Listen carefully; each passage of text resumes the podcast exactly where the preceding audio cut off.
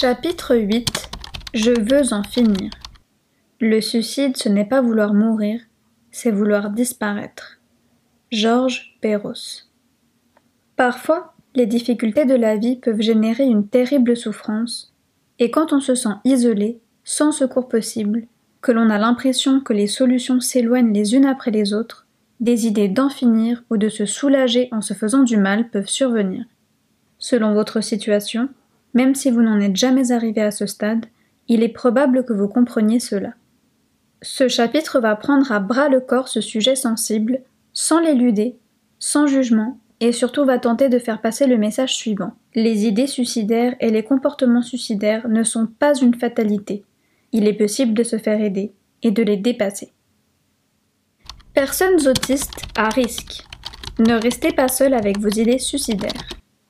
Si vous avez des idées suicidaires, en parler peut tout changer.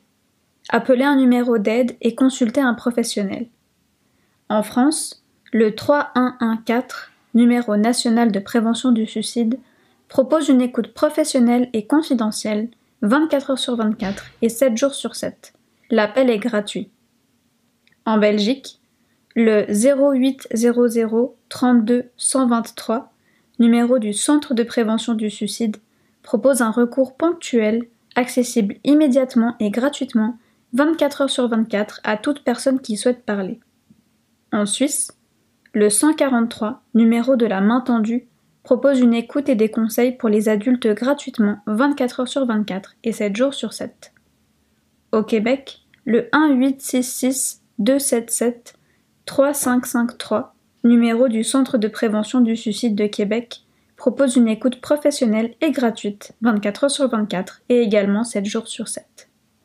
Les comportements autodommageables, le fait de se faire intentionnellement du mal, ainsi que les idées suicidaires sont fréquentes chez les personnes autistes. Les études rapportent des taux très variables de ces comportements, pouvant aller de quelques pourcents à plus de 40%. Le chiffre réel se situe donc quelque part entre ces deux extrêmes. Par ailleurs, les études sur le sujet ont beaucoup de défauts car elles ne font pas la distinction entre les comportements autodommageables et les comportements suicidaires. Une voie sans issue. Sophie est une jeune femme de 25 ans qui a récemment été reconnue comme une personne autiste. Ce fut une révélation pour elle, car jusqu'à maintenant on lui avait toujours dit qu'elle souffrait d'un trouble de la personnalité borderline. Elle a en effet, comme dans ce dernier trouble, des comportements autodommageables. Elle se scarifie, et surtout lorsqu'elle est avec son copain et qu'elle ne le comprend pas. On avait jusqu'ici toujours attribué ces comportements au sentiment d'abandon ou à la dérégulation des émotions propres au borderline. Et pour imiter les autres, et comme on l'écoutait, elle disait oui, oui, c'est parce que je me suis sentie abandonnée que je me suis coupée. Mais en réalité, c'était surtout pour elle un moyen de communiquer la détresse du fait qu'elle ne se sentait pas comprise par son copain ou qu'elle ne le comprenait pas. Étant donné que personne ne la comprenait, elle a finalement développé un état dépressif et des idées suicidaires et a tenté de se suicider. Elle a été hospitalisée pendant deux semaines et quand elle a enfin pu parler à son thérapeute des raisons réelles qui la poussaient à avoir de tels comportements, elle s'est sentie soulagée. Elle a pu travailler avec son thérapeute les moyens de faire connaître ses besoins, sa détresse à son partenaire, et apprendre à détecter les signaux directs et indirects pour le comprendre et communiquer avec lui. Sophie présente deux types de comportements qu'il s'agit de ne pas confondre. Des comportements autodommageables et des comportements suicidaires. Mais qu'entend-on par ces termes et pourquoi faire la distinction entre les deux? Les comportements autodommageables. 15 à 40% des personnes autistes ont des comportements autodommageables.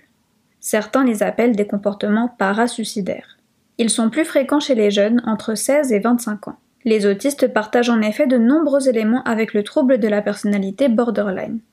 Dérégulation des émotions, difficultés interpersonnelles, impulsivité, troubles identitaires, sentiments chroniques de vide, scarification, etc. Il n'est donc pas si étonnant que Sophie ait reçu ce diagnostic dans un premier temps. Mais que sont les comportements autodommageables? Ce sont des atteintes corporelles qui n'ont pas une intentionnalité suicidaire. La personne ne veut pas mourir de ces comportements. Les plus fréquents sont les scarifications, les brûlures ou le fait de se taper, se gifler, se donner des coups de poing sur les cuisses, etc. Plus rarement, on retrouve le fait de se cogner la tête contre les murs, se mordre, s'arracher les cheveux, se gratter les boutons jusqu'au sang. Exceptionnellement, en cas de déficience intellectuelle, la personne se blesse volontairement plus sévèrement. D'autres comportements peuvent aussi être indirectement assimilés aux comportements autodommageables, car ils partagent avec ces derniers les mêmes fonctions. Cela peut être le fait d'abuser de médicaments ou de drogues, d'avoir des comportements sexuels à risque, de manger de trop grosses quantités de façon compulsive, de faire des achats compulsifs, d'avoir une conduite automobile dangereuse, de marcher dans des endroits dangereux, la route, des rails de train ou encore au bord d'un pont ou d'un précipice. En résumé, tout comportement impulsif non réfléchi accompli dans un moment d'urgence pour répondre à un besoin donné. Mais à quoi servent alors ces comportements autodommageables sans intention suicidaire? Plusieurs fonctions ont été proposées. Pour réguler ses émotions. C'est la fonction principale de ces comportements, en tout cas la fonction la plus étudiée dans le trouble de la personnalité borderline, et il en va très certainement de même dans l'autisme. En bref, si le niveau de tension émotionnelle est trop haut parce que l'on a eu un souci, une difficulté ou un conflit avec une personne, cela vient perturber notre fonctionnement. Je ne peux plus rien faire, je n'arrive plus à réfléchir tellement je suis énervé, ou encore je suis tellement triste que je veux que tout s'arrête, c'est insupportable. Se faire du mal, chez certaines personnes autistes, permet de diminuer rapidement leur état de tension interne et de reprendre le cours de leur journée. On ne sait pas très bien pourquoi d'un point de vue neurobiologique cela fonctionne si bien, et plusieurs hypothèses ont été évoquées, dont la libération d'endorphines qui viendrait soulager la personne comme si elle avait pris des drogues. Malheureusement, car ce sont des comportements délétères que l'on voudrait voir disparaître, ce entre guillemets bon fonctionnement pousse celle-ci à utiliser cette méthode pour se soulager sans penser aux conséquences à moyen et long terme de ce geste. Pour aider à se calmer, à se détendre, les comportements autodommageables ne sont pas le propre des personnes autistes et se retrouvent non seulement dans d'autres troubles psychiatriques, mais également chez l'enfant et l'adolescent au développement normal. Ces comportements peuvent être assimilés à des comportements stéréotypés qui peuvent être calmants pour certains. Se cogner la tête, légèrement, de manière rythmée contre un mur chez un enfant qui est fatigué, qui se sent seul, ou qui n'est pas content ou frustré, ou encore à l'heure d'aller se coucher, peut en effet être normal. Cela favoriserait la détente par le biais d'une stimulation vestibulaire au niveau du système sensoriel situé dans l'oreille interne et qui participe entre autres à notre équilibre. Pour aider à communiquer, à se faire comprendre. Chez les personnes autistes, les comportements autodommageables peuvent être utilisés pour communiquer ou exprimer quelque chose à l'autre. Il est ainsi fréquent qu'elles aient recours à de tels comportements lors de douleurs physiques ou de maladies, fièvre, inflammation, otite, infection urinaire, pour exprimer que quelque chose ne va pas. Imaginez l'incompréhension lorsqu'elles arrivent dans un service d'urgence et qu'elles sont redirigées vers un hôpital psychiatrique sans examen physique préalable, tant les troubles du comportement sont à l'avant-plan. Les difficultés relationnelles des personnes autistes peuvent se manifester par de tels comportements. En effet, le fait pour une personne autiste de ne pas être comprise par l'autre ou de ne pas comprendre forcément tout d'une interaction sociale peut engendrer une certaine détresse interpersonnelle qui peut se traduire par des comportements autodommageables. C'est en quelque sorte le moyen trouvé pour signifier un désaccord, une incompréhension, car on n'arrive pas à faire autrement. Quelquefois, même si le langage verbal est très développé, la personne autiste peut être découragée de communiquer à cause de ses expériences passées où elle a été ignorée, voire ridiculisée ou incomprise quand elle s'est exprimée. Dans ces cas aussi, les comportements autodommageables peuvent remplacer le langage, même si celui-ci est bien fonctionnel, pour soulager l'hypersensibilité et détourner l'attention. Les anomalies dans la perception des sens, parfois trouvées dans l'autisme, peuvent rendre compte de comportements autodommageables. Les difficultés à traiter les informations sensorielles peuvent être très désagréables, et le seul moyen alors de faire passer ce sentiment est de se faire du mal en se pinçant par exemple. Cela détourne probablement l'attention du stimulus désagréable et permet à la personne de fonctionner à nouveau normalement. Les comportements suicidaires. Les comportements suicidaires représentent tous les comportements qui visent à mettre fin à la vie de la personne. Ils sont donc associés à une intention suicidaire ou une intention de mourir. Se pendre, se trancher les veines, se noyer, prendre des médicaments avec de l'alcool pour ne plus jamais se réveiller, sauter d'une certaine hauteur, se jeter contre un mur avec sa voiture, etc. Selon les études, 15 à 30% des personnes autistes vont avoir des comportements suicidaires, jusqu'à 66% vont avoir des idées suicidaires à un moment donné. Le risque de décès par suicide est augmenté de 7 à 10 fois par rapport à la population générale. De plus, des données récentes suggèrent que 10% des personnes qui se suicident pourraient être des autistes non diagnostiqués. Il ne s'agit donc pas d'un phénomène à prendre à la légère. Les facteurs contribuant au comportement suicidaire dans l'autisme. Les troubles psychiatriques et somatiques associés. Comme pour les comportements autodommageables, mais cela est très certainement davantage le cas pour les comportements suicidaires, ces derniers sont fréquemment liés à une maladie somatique ou psychiatrique sous-jacente. Ainsi, une dépression, un trouble anxieux ou une douleur due à des pathologies dentaires peuvent tout à fait rendre compte de tels comportements. Les difficultés de communication. Plus la personne aura de la peine à communiquer ce qu'elle vit, ce qu'elle ressent, soit parce qu'elle présente des difficultés à interagir avec autrui de manière satisfaisante, soit parce qu'elle a des limitations cognitives ou intellectuelles l'empêchant de le faire, plus le risque suicidaire sera élevé. Ces difficultés de communication peuvent être liées à l'autisme, mais aussi à l'environnement dans lequel on évolue, qui peut être plus ou moins compréhensif et bienveillant. Sont alors à prendre en compte les dysfonctions familiales, par exemple la réciprocité émotionnelle ou le manque de compréhension de l'autisme de la part des proches, mais aussi l'isolement social ou de récents stress. Les maltraitances dans l'enfance ou les traumatismes passés, notamment le harcèlement à l'école. Plus on aura connu des situations ayant contribué à une augmentation du stress dans les relations sociales et à une baisse de l'estime de soi, plus le risque suicidaire sera important.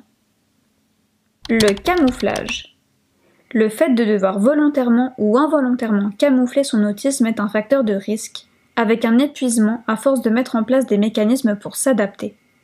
Les comportements suicidaires peuvent être présents à n'importe quel âge. Le camouflage, qui est plus souvent observé chez les femmes autistes que chez les hommes autistes, expliquerait en partie que, contrairement à ce qui est observé dans la population générale où les hommes sont plus à risque de réussir leur suicide, dans l'autisme être une femme est un facteur de risque plus grand. Les comportements suicidaires vont également être favorisés par la consommation de substances comme l'alcool qui peut désinhiber et perturber le sommeil ou l'humeur. L'incompréhension des autres et le stress social mènent à la dépression. Puis la solitude, souvent présente chez les personnes autistes, va favoriser les comportements suicidaires. En résumé, que cela soit des comportements autodommageables qui vont parfois rentrer dans ce qu'on appelle des comportements problèmes ou des comportements suicidaires, il s'agira pour le clinicien de se poser la question d'une pathologie psychiatrique et ou somatique sous-jacente.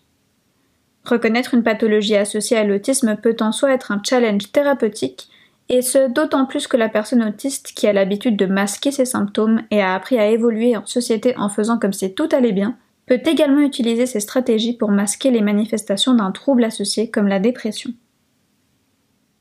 Que faire si j'ai envie de me faire du mal ou si je veux mourir? Il vous est peut-être déjà arrivé d'avoir recours à des comportements autodommageables ou d'avoir envie de mourir. Mais que pouvez-vous faire ou quelles sont les stratégies que vous pouvez utiliser pour y remédier? S'il s'agit de comportements dits autodommageables, les traitements de base sont surtout les approches psychothérapeutiques, dont les approches comportementales. Les étapes que vous pouvez déjà faire chez vous, mais qui vous seront aussi enseignées par des thérapeutes chevronnés et habitués aux approches comportementales, sont les suivantes. Déterminez la fonction de vos comportements afin d'avoir l'approche la plus pertinente. Est-ce que le comportement que vous voulez voir disparaître sert à réguler les émotions? Si oui, il faudra vous entraîner à réguler vos émotions, à les reconnaître, à déterminer le seuil auquel l'intensité émotionnelle est trop forte et à trouver des stratégies pour que les émotions ne vous submergent pas. La compréhension et la régulation des émotions sont une des clés de la gestion des comportements autodommageables. La pratique de la pleine conscience ou mindfulness permet d'apprendre à s'observer et à accepter la situation actuelle telle qu'elle est. Il est donc important de vous entraîner régulièrement à pratiquer cette technique et il existe de nombreux sites internet et livres qui peuvent vous en enseigner les bases. Est-ce que le comportement que vous voulez voir disparaître sert à contrôler les sources de stimulation extérieure? Si tel est le cas, et que vous êtes par exemple dérangé par la lumière ou les sons vous trouvez des stratégies pour changer votre exposition à de tels stimuli. Porter des lunettes de soleil, mettre un casque sur les oreilles. N'hésitez pas à consulter des sites et des blogs écrits par des personnes autistes et qui partagent souvent leurs expériences et stratégies pour remédier à ces difficultés. Vous pouvez encore vous distraire pour ne pas penser à vous faire du mal, comme aller faire du sport, écouter de la musique, danser. Une autre approche vous propose de solliciter vos sens. Prendre un glaçon dans la main, prendre une douche froide, mettre des gants de boxe pour taper dans un sac, prendre un bain chaud, manger quelque chose ayant un goût prononcé, écouter de la musique intensément, etc. Tout stimulus qui viendra vous distraire de recourir au comportement autodommageable. Est-ce que le comportement que vous voulez voir disparaître sert à communiquer ou à exprimer quelque chose à autrui? Dans ce cas-là, des approches centrées sur les compétences interpersonnelles vous seront utiles. Vous pouvez ainsi apprendre à interagir socialement et à communiquer par exemple votre détresse ou vos besoins de manière plus efficace. Il s'agira bien évidemment de s'assurer que la nouvelle façon de communiquer correspond à la réponse obtenue par le comportement problème, et s'assurer que la nouvelle réponse produise bien l'effet désiré. Pour ces derniers aspects, il est bon de s'entourer de l'aide d'un spécialiste qui pourra vous guider dans les étapes de l'acquisition de nouveaux comportements. Dans tous les cas, et même si vous voulez vous lancer seul dans l'apprentissage de ces compétences, il est important d'en parler à un spécialiste, car tous ces comportements peuvent masquer d'autres problèmes ou difficultés qui doivent être prises en considération et traitées. Par ailleurs, il n'est pas toujours facile de faire disparaître tout seul ces comportements, et l'aide d'un thérapeute peut s'avérer très utile. Cela est essentiel si vous avez envie de mourir, vous ne devez en aucun cas rester seul avec des idées suicidaires. L'approche médicamenteuse est prioritairement de traiter de façon adéquate un trouble psychiatrique qui pourrait favoriser ces comportements si un médicament existe pour ce trouble. En premier lieu la dépression, avec des antidépresseurs, ou un trouble bipolaire, avec des stabilisateurs de l'humeur, comme nous le verrons dans le chapitre 10. En l'absence de troubles associés, un traitement médicamenteux pour des comportements autodommageables pourrait se discuter, mais uniquement dans de rares cas et quand les approches décrites précédemment ne sont pas satisfaisantes. De toute façon, parlez-en à vos soignants. Ils sont les premières ressources à interpeller en cas de difficulté et sont à même d'évaluer la meilleure attitude à adopter pour vous aider.